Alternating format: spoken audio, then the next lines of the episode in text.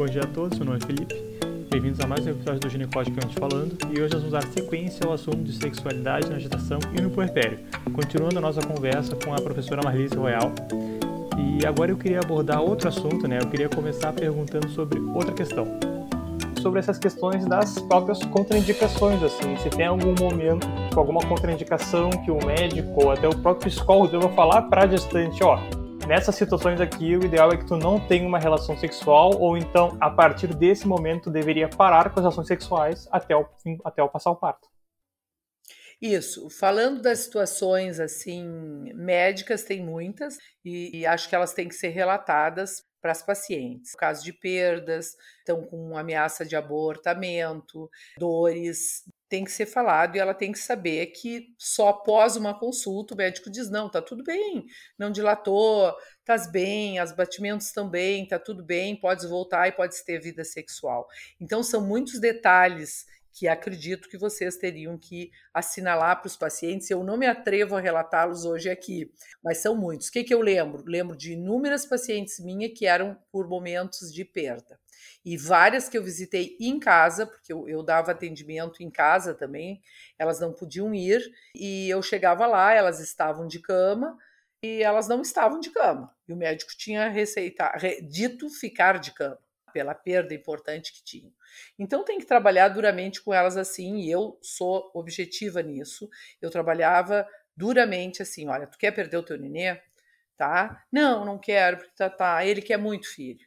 Aí tu vê, ela não quer muito, ele quer muito. Bom, mas tu topou, tu quer muito porque ele quer. Então, tu vai ter que fazer o que o médico disse. É cama, é cama. Ah, não, mas pode te levantar? Pode. Perguntar se vai, pode ter vida sexual? Não, não posso ter vida sexual. Ele não me disse, mas não posso ter. Bom, se ela não pode ter porque o médico disse, é muito importante que não tenha. Se ela não pode ter porque ela também não está querendo, nesse momento do repouso, nesse momento do cuidado, ela não pode ter. Porque ela vai oferecer resistência, porque ela vai oferecer e vai piorar o relacionamento. Eles precisam estar unidos. O que, que eu fazia e sempre fiz no momento que eu atendia o casal e quando eu ia em casa eu via o casal. Conversava com ela, os dois juntos e falava com ele no final. Olha aqui, é muito importante, inclusive é um dado bem que eu considero assim importantíssimo. Tu sabe pelo homem que ele vai deixá-la após a gestação. Ele vai deixá-la. Ele não quer mais aquele casamento, ele não quer, ele está querendo deixar agora, no primeiro, segundo, terceiro, sexto mês, nono mês. Qual era o meu trato com eles? Assim, olha aqui. Tu sabias que engravidar, tu topou a gravidez. Não, eu não topei. Tá, não topasse, mas tu tá junto. Se tu deixares esta mulher, o teu filho corre ou a tua filha riscos e Aí que tempo eu tenho que ficar? No mínimo até nascer. Aí depois eu aumentava o meu, meu pedido. Trabalhava com ele. No mínimo, seis meses após o nascimento do bebê. Aí, se tu me perguntares, conseguisse, consegui com vários homens que tinham um determinado conhecimento e se apegaram ao bebê, se apegaram não a elas, mas respeitaram o momento que elas estavam passando e eles ficaram e depois seguiram sendo bons pais no sentido de estar presente, ajudar, etc, etc. Com uma grande maioria, não. Com uma grande maioria, não. Que casos foram esses? Os casos em que estas pacientes precisavam sim de mais cuidados. Não digo de repouso e não ter vida sexual, mas mais cuidados. Pacientes que ficam muito sensíveis, pacientes que ficam muito angustiadas, muito chorosas, muito fantasiando muito traição, fantasiando muita coisa. Esses casos, alguns que eu atendi, não houve traição. E na cabeça delas havia. Não houve traição. A mulher fantasia muitas coisas. Ele não está me desejando porque eu tô assim, ele deseja fulana, que a, ele deseja, chegam a fantasiar com as amigas, com isso, com aquilo. A fantasia da mulher na gestação triplica, quadriplica. Vamos ficar sem fantasiar? Não. Vamos falar com esse parceiro, vamos perguntar para ele, vamos fazer tratos com ele. Os relacionamentos são cheios de trato. Né? Se não renovarmos os tratos, e não é renovar os mesmos tratos. Eu estou casada há 43 anos com o mesmo homem, pai de três filhos, seis netos, quatro netos. Estou esperando, eu acho, mais dois. Para ter dito seis, estou esperando mais dois. Pois bem, como é que tu te mantém? tem que ser novos tratos. Não é trato de chegar e me sentar e dizer, olha, eu penso isso, eu quero aquilo. Tu tem que conhecer a pessoa. A gestação é o momento de novos tratos, de novas regras, de nova compreensão, de novas coisas. O homem suporta ver a mulher chorar na gestação? Não. Eu acho que o homem não, não suporta ver a mulher chorar nunca. O homem olha a mulher chorando, vira de lado, está na cama e dorme, até hoje. Antigamente, muito mais. Ai, porque ele é um insensível, porque ele não viu que eu tô assim, tá, tá, tá, tá, tá, tá. Ele viu, ele não sabe o que fazer.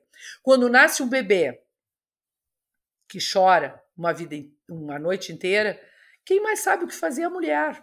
É, há anos atrás, a Unimed tinha um curso para gestantes. Nem sei se hoje tem, porque trocou tudo. Eu fui palestrante anos da parte psicológica doutora Graça, o doutor, doutora Graça Guidotti era a organizadora desse curso, o curso era ótimo. Uma vez eu saí de lá, todo mundo me conhecia por outras por outras vias né, de trabalho, de vida, e saíram de lá e disseram, Marlise, estragasse com a minha, com o meu puerpério, mas de ria um pouco porque me conhecia. Como estraguei com o teu puerpério? Sim, tu dissesse que quem tem que atender o nenê quando o bebê chora é a mãe. E é, não vou dizer que não é, é a mãe. Adianta um pai prestativo levantar, pegar o bebê, alcançar para a mãe, para ela amamentar, dura uma hora a amamentação. E, mas e ele vai fazer o quê? Dormir, descansar. Se tu precisa, tu chama ele. Olha aqui, fulano, eu não aguento mais, estou dormindo em pé, segura o bebê um pouquinho, muda o bebê, troca o bebê, vamos dar uma mamadeira, vamos não sei o quê, vamos. É outra história. Eu não estou dizendo para ele se desligar a noite inteira e não ajudá-la, mas ele tem que ajudar a ela e vai ajudar o bebê por consequência. Mas o bebê quer ela. A mãe precisa estar tá saudável para parir de um parto normal, a mãe precisa estar tá saudável para parir através de uma cesariana e ela precisa de cuidados de quem? Deste homem que está com ela, desta família que está com ela. Podemos contar com as famílias? Nem sempre. Podemos contar com esses homens? Nem sempre. Não tendo essas figuras masculinas, vamos contar com quem? Com uma avó, com uma tia saudável. Eu lembro outra situação de parto, eu ia muito nos partos, porque eu conheço ó, os ginecologistas mais velhos aqui da cidade. Mais velhos, desculpem eles, mais experientes aqui da cidade.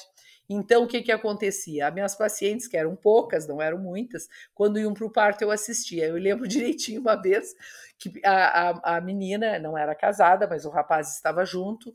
A mãe foi e estava médica, eu e a mãe, numa sala pequena. E a guria me olhou e disse assim: Marlise, a mãe tem que sair. Se a mãe não sai, eu não vou conseguir. Ela teve um parto normal, era uma guria de 15 anos, teve um parto normal. Se a mãe não vai não sair, eu não vou conseguir. Tinha mil coisas, eu atendia ela, eu sabia, mas a mãe estava lá, tinha orientado, não adiantou orientação. Na hora, a médica concordou, pediu para sair, eu pedi, a mãe saiu numa boa. A guria pariu em dois minutos. Uma guria de 15 anos não pare um filho normal de dois minutos, o primeiro filho, primeira gestação. Então são casos e casos. Então essas coisas, né, Felipe, essas coisas é muito importante, por isso que o obstetra ele e o gineco que, que faz obstetrícia, ele pode antes orientar em pequenas doses algumas coisas, porque ele já vai conhecendo a reação da, daquela paciente. Vocês devem ter um monte de pacientes que já dizem assim: não, não vou ter filho, nem pensar, ele quer muito, mas não vou estar. Vai ter. Ele, então, quando diz e vai junto, eu não quero nem pensar, já combinei com ela, tá, tá, tá, tá, é, vai ter. O que está errado? Ela ter sem avisar para ele, completamente errado, ele não é trouxa. Aí ah, depois vai se dar conta só como os homens se davam antigamente no terceiro mês. Olha, não é mais assim. Os homens nem antigamente se davam conta no terceiro mês, eles se davam conta em seguida. Porque eles também sabiam, os mais espertos, os mais inteligentes, os que liam mais, quando a mulher estava assim, fogosa, digamos, a palavra. Quando a mulher está louca de tesão, louca de fogo, louca, ela, louca de libido, ela está ovulando ela está ovulando, ela está no cio, que é uma palavra que deixa as mulheres mal. Eu não estou no cio coisa nenhuma, cio tem os, tem os animais. Estás no cio, te cuida. Não é problema nenhum estar no cio, coisa boa, coisa boa. Uma das coisas que as mulheres mais perdem pós-menopausa é não ter o cio, é perder os hormônios total. Então vamos aproveitar as vantagens, não vamos lutar contra elas, não vamos ofender contra elas. Então é muito, muito importante essa questão e claro que as contraindicações médicas elas se sobrepõem às contraindicações psicológicas.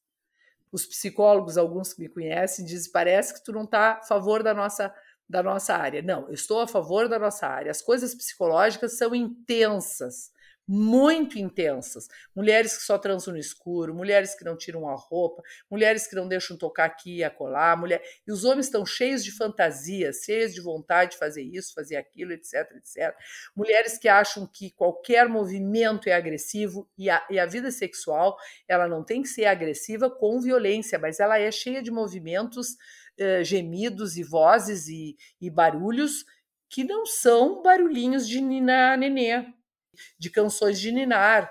E, e, e, essas mulheres muito, muito sensíveis, que idealizam muito determinadas coisas, elas idealizam uma gestação, e aí é, é um baita perigo. Mulheres que idealizam a gestação e que está tudo maravilhoso, e que tem o um quarto fantástico. Fantástico, eu digo, não importa a situação social, mas que só se dedicam nisso vão complicar o parto vão complicar no parto. Tem que estar com os pés no chão. Pode ter problema no primeiro trimestre, hum, pode ter no segundo, pode ter no último, por isso o médico é fundamental.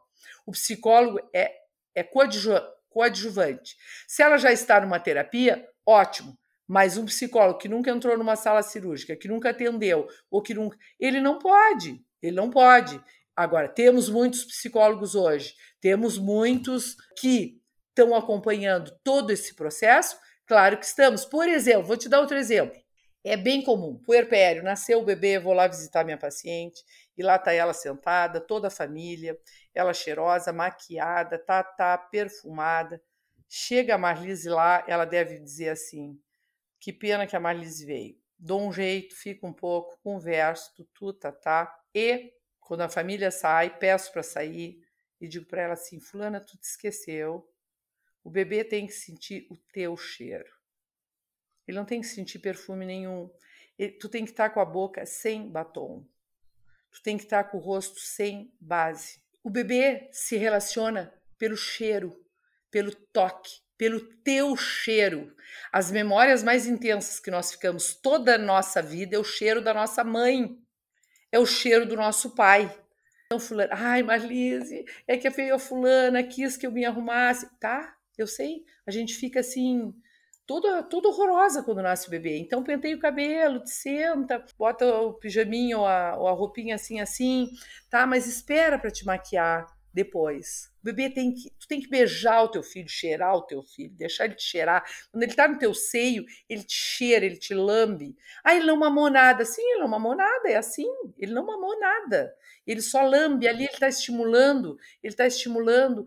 O bebê que faz isso, então, se fala antes, mas falando antes, isso acontece depois. Tudo ao contrário, tudo ao contrário, porque há uma idealização. Vai chegar pessoas e vão me ver e vão me tirar foto. E hoje mais, né, Felipe? Pelo amor de Deus. Olha, chega uma pessoa e já publica. Não, não deixa publicar. Não deixa publicar nada. Não precisa publicar. Quando tu queres que publique alguma coisa, bonitinha tua, bonitinha da tua filha, do teu filho, do... não precisa. Ah, eu sei que as pessoas chegam, olham e dizem assim, que lindinho é, mas não dizem que ele é bonito. Tu acha bonito o neném recém-nascido? É, eu não acho, mas o meu eu tô achando. Ótimo, que bom que tu tá achando o teu. Quando a gente acha o bebê da gente bonito, a gente se vincula a ele. Quando a gente acha parecido o olho que não é parecido com o da gente, a gente se vincula com ele. Depois é outra história. Nós temos que nos vincular. Os primeiros vínculos têm que ser com a mãe e o pai. Depois entram os coadjuvantes, as avós. E já vi muitos vínculos que a avó faz tudo. Ali na hora, tirou da mãe. A avó faz tudo. Uma coisa é fazer se a filha está precisando, se a filha não pode sentar na cama, se a filha não pode caminhar, se a filha está com dor, se o genro não está ali. Se não é assim, pegou, entregou. É cumprido isso? Não é, mas é importante que nós profissionais trabalhemos com o que é correto para que esse vínculo se dê. Tem muitas crianças que o primeiro vínculo é feito com a avó, é feito com a tia, é fe... e não por incapacidade da mãe, por tirar-lhe esse lugar ou porque não tiveram o seu, não estão se dando conta que tiraram o lugar Quem escuta e não é da área, por favor, não entendo que eu estou crucificando essas pessoas. Mas é importante que o profissional que chega tire o bebê do colo dessa pessoa e entregue para a mãe. Ah, mas eu recém peguei. Não tem problema nenhum. Deixa ele ali com a mãe um pouquinho. É uma mensagem que se dá sem se falar nada. Deixa ele ali um pouquinho, o bebê precisa. Agora, a mãe está exausta, é diferente. A mãe está cansada, a mãe está mal, é diferente. O puerpério, o fundamental, pra, já que estou citando tanto puerpério, eu acho uma época muito perigosa. Muito perigosa. A mãe quer estar em seguida bela, faceira, magra, sem barriga, entrando nas roupas. Não vai entrar. É raridade entrar nas roupas. Leva uma roupa bem grande, porque não vai entrar. É raridade, sai inchada. O útero demora quantos anos para voltar ao normal? O corpo demora, fora o que engordou, e mesmo não tendo engordado. Então há uma idealização da supermulher. Eu tenho que estar ótima. E atender o meu filho, atender o meu marido e as visitas que chegam. Não, as visitas o teu marido atende. As visitas, se tu tem mãe, a tua mãe atende ou a outra avó atende. Tu não atende as visitas, tu atende o teu filho, o teu bebê. Por quê? Porque este bebê precisa, neste primeiro mês, se vincular à mãe. Se esta mãe não se vincula a ele, se, se ele não se vincula a ela porque ela não está vinculada, ou por motivos do bebê, que eu já vi, ele não quer, ele, ele, ele foge da teta, ele, ou seja, mamadeira, várias coisas, esta mãe tem mais tendência à depressão puerperal. A depressão puerperal pode ser leve e pode ser muito, muito séria. E aí, mais coadjuvantes precisam entrar em cena. Muito mais coadjuvantes. Mais consultas para o médico, mais isso, mais aquilo. É bem complicado. E bebê que se vincula à mãe, todo o primeiro ano. Mas vamos falar de seis meses. Ótimo. Vai estar sempre vinculado à mãe começou a falar, só me chama, que bom, querias que ele chamasse quem? A mim? Não. Começou a falar com um ano, dois anos, só me chama, não me deixa, tá grudado em mim. Maravilha, parabéns, fizesse um bom vínculo. Ah, mas é super cansativo. Bom, divide a tarefa com alguém, não tem problema nenhum. Divide a tarefa com alguém. Até os cinco anos é o outro desenvolvimento fundamental, fundamental para todos os vínculos, para toda nossa, o nosso cérebro, para toda a psique, ah, depois então não tem nada de. Tem, tem modificação, tem coisa, tem... é salvador depois. Mas antes é fundamental. Fundamental. Depressão puerperal pode ter a mulher, pode ter o pai. Hoje temos vários estudos. A católica tinha e deve ter ainda uma pesquisa muito grande sobre depressão puerperal masculina. Depressão puerperal era muito pesquisada no serviço que eu estava, em Montevidéu, seguiu sendo pesquisada e segue e ficou o foco, mas estes homens se sentem abandonados. As visitas, quaisquer que sejam, nem, nem, nem aquelas para trazer presente, elas só enxergam o bebê, não enxergam mais a mãe. A mãe saiu de cena e não enxergam o pai nem aqui nem na China. As mães têm queixas dos pais ah, ele não se acorda, ele dorme que nem um chumbo, ele não deu bola, eu chorei, eu tô toda mal, não tenho tempo de tomar banho. Mãe não tem tempo de tomar banho. Como é que toma banho? Bota o filho ali, toma o banho. Ah, mas eu não tomo mais aquele meu banho maravilhoso. Um dia vai se tomar. Um dia vai se tomar. Não se toma mais o banho maravilhoso. Ah, eu tenho babá, posso tomar? Ótimo, perfeito. Nada contra, mas se a babá atender o teu filho antes de ti, ele se, ele se vincula a babá. Isso é a sobrevivência. O bebê tem que se vincular a alguém para sobreviver. Eu lembro uma cena contada da minha família, que a mãe que amamentava, a outra parente da mesma idade veio e deu de mamar e disse assim: Vamos trocar, ver se os bebês nanam? E a pessoa respondeu assim: Eu acho que vão mamar, não estou querendo. Ah, não, tenta. O bebê dela pegou a teta da outra e mamou. Ótimo, perfeito, a reação tá, a criança tá com reação. Aí a outra teve uma crise. Ai, mamou em ti, tutu não vai mamar. Vai, vai mamar em ti, mas o bebê mama. E que bom que ele mama, que bom que ele aceita, porque ele tem que sobreviver. O bebê é fome, ele quer teta, teta, teta.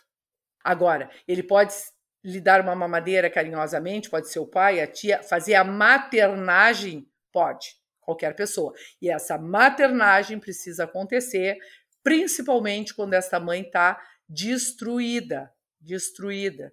Eu tenho uma cera minha que eu conto. A minha filha mais velha, hoje tem 40 anos, a minha filha mais velha tinha uns três mesinhos e eu estava em casa sozinha, assim, atarefada, é, enlouquecida, aqueles dias que a mãe está enlouquecida. Acho que ela chorava sem parar e eu sacudia, tá, tá.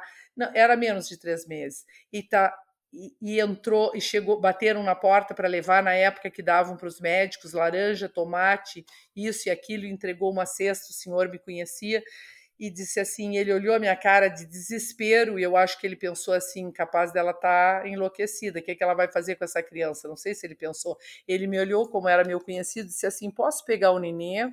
Eu digo, tá, o senhor entra, senta, pega ela. No que ele pegou, ela se acalmou. Quando a mãe está desesperada de cansaço, de amamentar, de banho, de noite mal dormida, de doença, nascem nenês doentes, nascem nenês que tem que ir no pediatra semanal, ela precisa desses coadjuvantes. Ele lembrou por anos isso, por anos. Quando me via dizer assim, se lembra que eu acalmei o bebê? Eu digo sim, o senhor acalmou o bebê e o senhor me salvou. Se ele ficou 15 minutos com o bebê no colo, com a Mabel, eu não sei, mas me acalmou para eu respirar e pegar a criança. Eu estou ultra nervosa, eu não atendo. E os pais a mesma coisa, pais ultra nervosos, tensos, mães ultra nervosas e tensas. Agora, Pais poderosos que pegam o nenê e dizem para a mãe assim: tu não está conseguindo, olha como eu consigo, destroem com ela. Vós poderosas que olham para a mãe e dizem assim: deixa comigo, tu viu como ficou ótimo? Destroem com a mãe. A mãe precisa melhorar. A mãe precisa ficar saudável, precisa ver que aquilo é um período da vida. Os bebês crescem muito em seguida, mas demoram a crescer. Demoram um ano para caminhar, dois anos quase para falar, cinco anos para para entender várias coisas, sete anos era antigamente para escrever, e aí anteciparam seis anos para escrever. É uma eternidade. É uma eternidade que, que já mencionou essa parte dos cuidados intensos com o bebê, e às vezes até privação de sono, dificuldade com a alimentação que, claro, né, destrói a mãe às vezes, né, gera sintomas depressivos. Como é que, vamos supor, não só, claro, né, pensando em sexualidade seria mais uma função do parceiro, mas não só o parceiro, mas a família ajuda ela a superar essa fase, retomar as atividades, retomar até a sexualidade dela no meio de tantas mudanças que ela passa. Importante, muito importante isso, Felipe, que tu disse, porque assim, ó, vai ter novamente a recomendação médica. Eu lembro que eu gravei em pequena, ouvia as mulheres amigas da minha mãe dizer a famosa quarentena para depois ter quarentena de 40 dias para depois ter vida sexual e que muitas não cumpriam. Por que, que não cumpriam? Não cumpriam porque podiam ter vida sexual antes. Mas assim, hoje, o que, que a mulher deveria e o parceiro perguntar para o seu médico? Quando retomar a vida sexual? Se ela não pergunta, o médico informa na saída. Porque temos aqueles que vão ter em seguida do parto, por serem violentos, agressivos, exagerados, afoitos, o que quer que seja, e não vai ser bom. De um parto normal não vai ser bom, de uma, de uma cesárea também não, etc. E vamos ter aqueles que não vão ter mais por seis meses, não é 40 dias. Então, acho que elas precisam saber muito bem a indicação médica. A indicação médica. Elas vão ficar com um sangramento, esse sangramento atrapalha muitos casais. Os casais que têm uma determinada compreensão e elas usam protetor, que seria o, o protetor intravaginal para não sangrar, eles vão ter, ou vão ter outras carícias. Mas é importante que elas retomem o quanto antes, com os cuidados necessários, com a, o cuidado de não engravidar, e elas precisam saber que não vão engravidar por um período qual é o período esse dito em números, em dias, mais ou menos, nada é preciso, porque existe um, um, mito em relação a isso, que é assim, ah, não, eu engravidei, em seguida que nasceu, eu tenho três filhos na corrida, quatro, porque eu engravidei justamente naquele período. Sim, mas qual foi o período? Qual foi o período? Não é um período assim de uma semana, ou não é um período. Então, vamos ver com o profissional médico, que é o maior habilitado para isso, e isso vai ser verbalizado. Eu diria assim, tendo perguntas ou não tendo perguntas. Vamos deixar anotado para elas, porque a gente sai de um parto e sai de uma cesárea zonza. Tudo que o pediatra explicou, tu não grava nada. Tudo que o médico explicou, tu não grava nada. Então, não custa deixar um papelzinho e dar para a pessoa que vai guardar ali umas orientações básicas disso até da vida sexual. Agora, novamente eu repito, não tendo contraindicação, pode retomar no momento que esta pessoa foi liberada pelo médico, a gestante. E com as orientações propícias de como vai se cuidar de, bom, ela vai o que fazer depois? Ela vai tomar contraceptivo, ela vai usar o que que ela vai usar, o que que esse homem vai usar.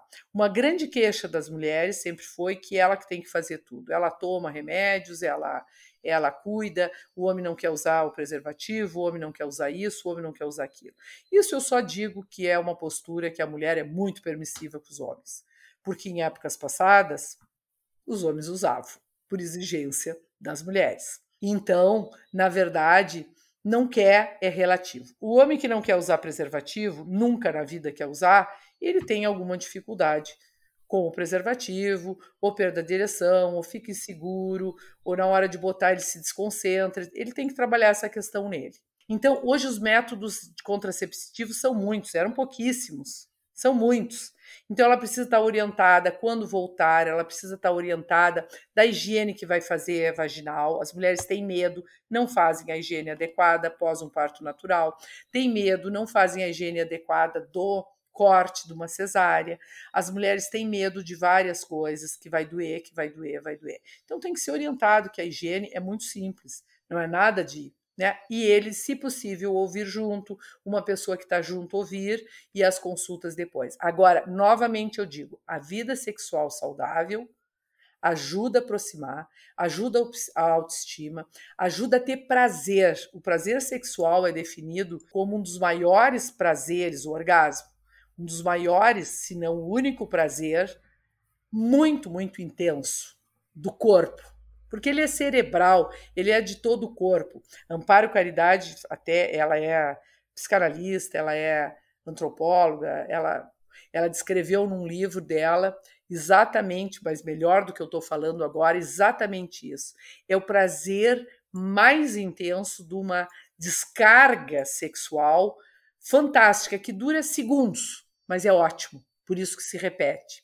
Então, esta mulher que nunca teve isso, ou que teve, e ela quer repetir muito rapidamente, tem que explicar para ela, calma, e este homem a mesma coisa. Agora, a, vir, a, a resposta sexual masculina de um homem jovem, ela é, se fosse um gráfico, ela era um gráfico ascendente. A vida, a, a resposta sexual feminina, ela é em ondas por causa dos hormônios. Isso as mulheres precisam saber. E pós-parto a mesma coisa. Os hormônios dela são para ela amamentar, os hormônios dela são para ela é, é, para tudo do corpo dela entrar nos eixos, como se diz.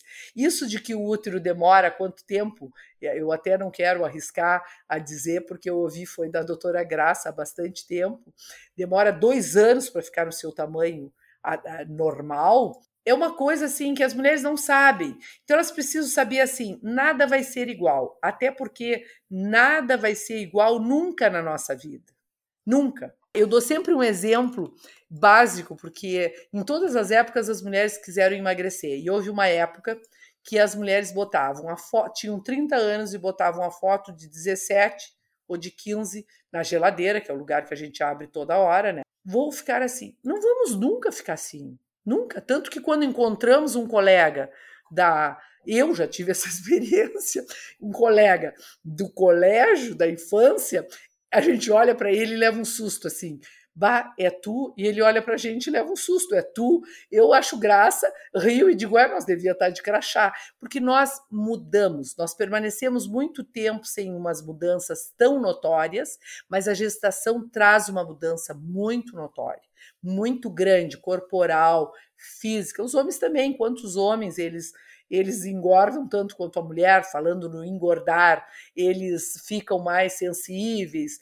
E eles também têm aqueles focos assim, eu digo sempre assim, ó, converse o casal, porque quando tem aqui, as mulheres têm mais, né? O grupo das mulheres que se queixa de um puerpério, do choro do marido, tá, tá, tá, tá, tá, tá. Isso só se, isso conforta um pouquinho, mas acende a chama de que tá tudo errado, que não deveria assim. Deve ter um santo homem que faz tudo ao contrário. Até tem, mas é um.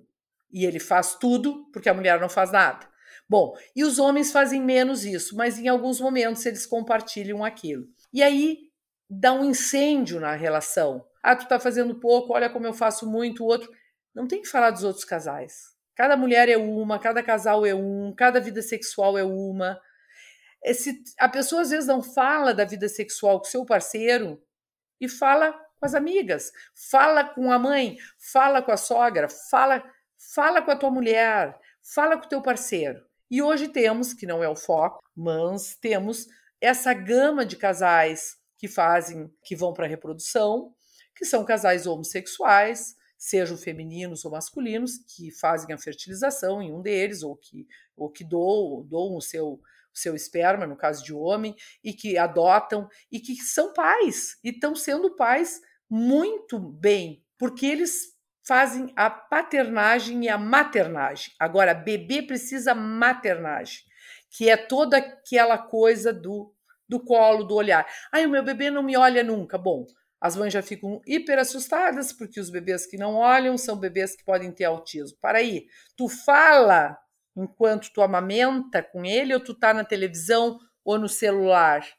Ah, é, mas eu tenho coisa para resolver resolve depois. Se tu falar com o teu bebê, ele conhece a tua voz, que ele já conhecia, ele conhece o teu cheiro, ele te enxerga, ele enxerga como dizem que ele não enxerga nada, é, ele vai aprimorando o enxergar dele, porque essa é a distância que ele enxerga. Seio, rosto. Então, isso tudo tem que esmiuçar. Agora, dá tempo numa consulta, talvez os obstetras fiquem muito irritados com o que eu estou dizendo. Eu acho que às vezes não dá. Então, eu acho que podia ter um bilhetinho assim, bem prático, porque quando elas vão para a internet pesquisar, as pesquisas podem não ser muito fidedignas, e acho que tem coisas bem práticas. Eu não estou atuando hoje muito, eu estou de, me desligando do trabalho, atendendo online, palestras só se for online, uma aula, ou não estou fazendo, eu, eu tenho enviado para algumas pessoas que me procuram e eu envio assim: segue a fulana no Instagram. E eu não sei fazer essas coisas super modernas que vocês jovens fazem, então eu fotografo, não faço print, eu fotografo e envio. Segue essa aqui que ó, ela tem postado coisas fantásticas sobre bebê, sobre criança, sobre adolescente, sobre parto. Aí é outra. Aí é outra, porque às vezes eles querem uma coisa demais de uma pessoa só. Na minha época, nós trabalhávamos com um assunto amplo, amplo.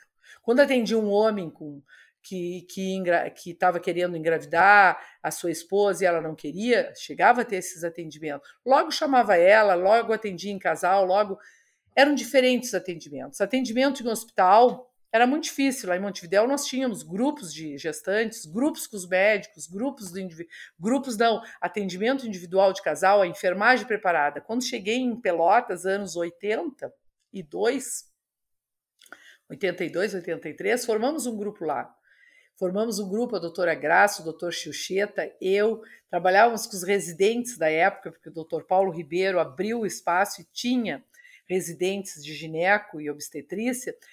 Funcionou, funcionou um ano, dois anos. Teve outras pessoas que fizeram em outros hospitais, mas tudo funciona um tempo e para, funciona um tempo e para. E parece que aí nunca funcionou, mas funciona. Temos em Pelotas médicos excelentes, estudantes que estão querendo saber um monte de coisa e por isso fazem essa, esses encontros, esse podcast, fazem os vídeos, as aulas, convidam profissionais daqui, de fora. Então é um momento muito, muito importante de aceitação do casal, de união do casal, de união da família, de união com este bebê. Este bebê precisa de adultos que cuidem dele. Agora, se mãe não cuida e pai não cuida, alguém vai cuidar. Senão, este bebê vai morrendo, vai definhando, vai definhando.